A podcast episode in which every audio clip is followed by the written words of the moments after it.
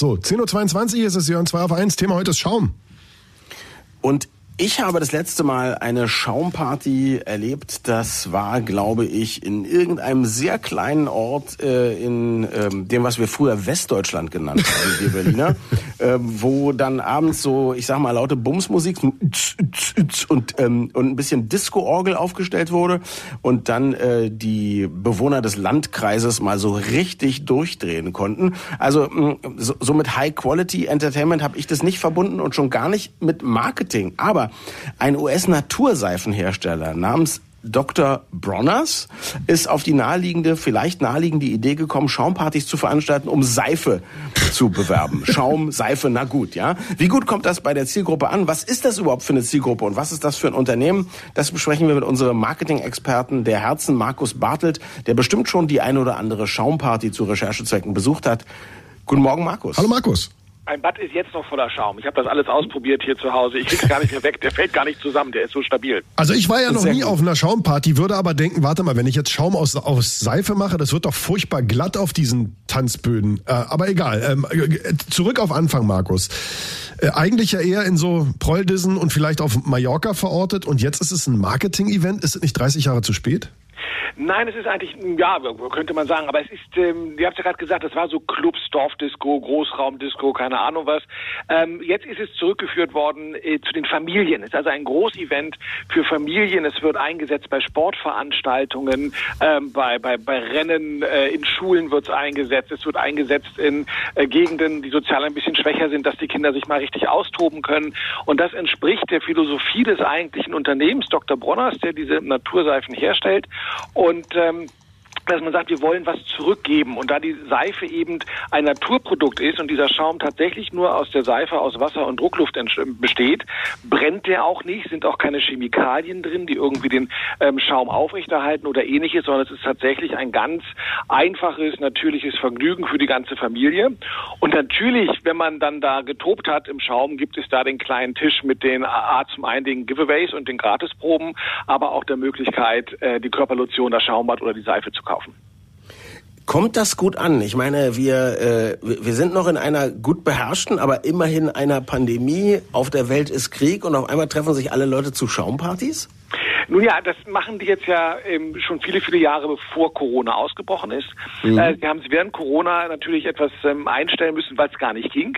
Und jetzt geht's halt wieder so ein bisschen los. Und äh, im Sommer ist es ja ganz schön. Ja, jetzt kommen wir auf den Winter.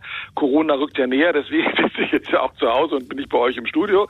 Ähm, also äh, natürlich muss man da immer ein bisschen aufpassen, aber da, wo es geht, da, wo es ging, da, wo Abstand gehalten werden konnte, ähm, ist es jetzt in diesem Sommer zumindest auch wieder eingesetzt worden. Aber ansonsten machen die das schon seit ganz, ganz vielen Jahren vorher. Hintergrund ist, dass einer der Söhne des eigentlichen Firmengründers ähm, tatsächlich angefangen hat, Schaum zu entwickeln und der hat als allererstes einen, ähm, ein Feuerlöschschaumkonzentrat ah. entwickelt. Das heißt also, das war etwas, was man sehr, sehr gut gegen Waldbrände und ähnliches einsetzen konnte. Und weil der eben an diesem Schaum so rumtüftelte, hat er dann eben gesagt, hey, man kann mit dem Schaum noch mehr machen. Man hat ihn dann in Hollywood eingesetzt als künstlichen Schnee, äh, weil der eben auch so natürlich aussah. Und offenbar lange liegen bleibt, ne? Und auch liegen, genau, und lange, lange liegen bleibt. Also nicht so glitschig ist, wie du es gerade beschrieben hast.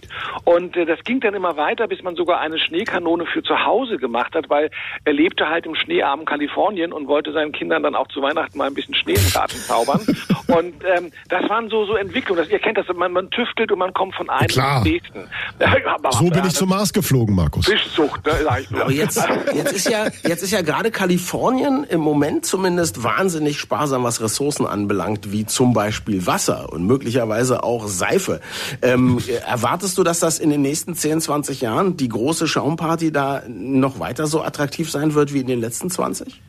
Also ich vermute mal, dass es nicht unbedingt einen Abbruch tut, weil es ist immer noch, es ist keine Riesenwasserverschwendung, die man hat. Es ist ja vor allen Dingen Druckluft mit ein bisschen Wasser, was dort verwendet mhm. wird. Also ähm, man wird diese kleinen Freuden, glaube ich, nicht nehmen. Der Hebel wird angesetzt an den großen Dingen, ähm, die man einschränken muss. Und ich glaube, gerade wenn es für Familien, für Kinder geht, wird das wahrscheinlich eher noch beibehalten. Okay, aber Markus, jetzt mal unter uns. Also du bist auf so einer Schaumparty, hast drei Atü auf dem Kessel und denkst, äh, Party, da kommst du nicht auf die Idee und sagst, ey, die Seife kaufe ich mir aber morgen. Oder ich krieg's im Kopf noch nicht zusammen. Auch so Schaum, der ewig liegen bleibt. Ich meine, es gibt ja nichts Schlimmeres, als wenn du den Schaum bei den Kindern nicht aus den Haaren kriegst. Da wirst du irre. Ja, dann spülst du sie einfach ab. Ja, wie lange denn? Da ist doch wieder Wasserverschwendung. nein, nein, nein. Das ist, der ist, der ist schnell wasserlöslich. Also wenn ihr euch im, im Netz mal die Videos dazu anguckt, ähm, die, die Leute laufen rein, die haben Spaß, die werden danach nochmal abgesprenkelt und dann sind die auch wieder sauber. Es ist ja Seife. Ja, es ist ja nach wie vor. Äh, Sind die endlich mal sauber? 100 Prozent natürlich. Es sind keine Chemikalien drin. Also da hätte ich bei jeder Schaumparty in der Großraumdisco mehr Bedenken, Ja. ähm, als ich jetzt bei dieser Naturseife natürlich hätte. Also auch meine eigene Tochter Mhm. da vielleicht rumspielen zu lassen. Und ähm, deswegen glaube ich, und, und die Marke Dr. Bronner steht ja äh, wie kaum eine zweite für, für nachhaltige Kosmetik oder für nachhaltige Produkte aus einer langen, langen Tradition heraus. Und deswegen glaube ich, ähm, haben die Leute da keine Bedenken. Also du holst die Seife, wir bestellen das Radio 1 Studio, machen wir mal eine schöne 2 auf 1 Schaumparty. ja, das ist eine gute Idee. Ich bringe die Druckluft vor allen Dingen mit. Kunstschnee für Hollywood und natürliche Seife für Schaumpartys für die ganze Familie. Das kommt von Dr. Bronners und in diesem Fall erhält uns Marketing-Experte Markus Bartelt, der es, glaube ich, gar nicht erwarten kann, äh, auf die nächste Schaumparty zu gehen. Mehr im Blogartikel auf seinem Blog Marketing mit 2K und etwas Seife.de. Vielen Dank, Markus. Schönen Sonntag noch. Tschüss. Radio 1. Nur für Erwachsene.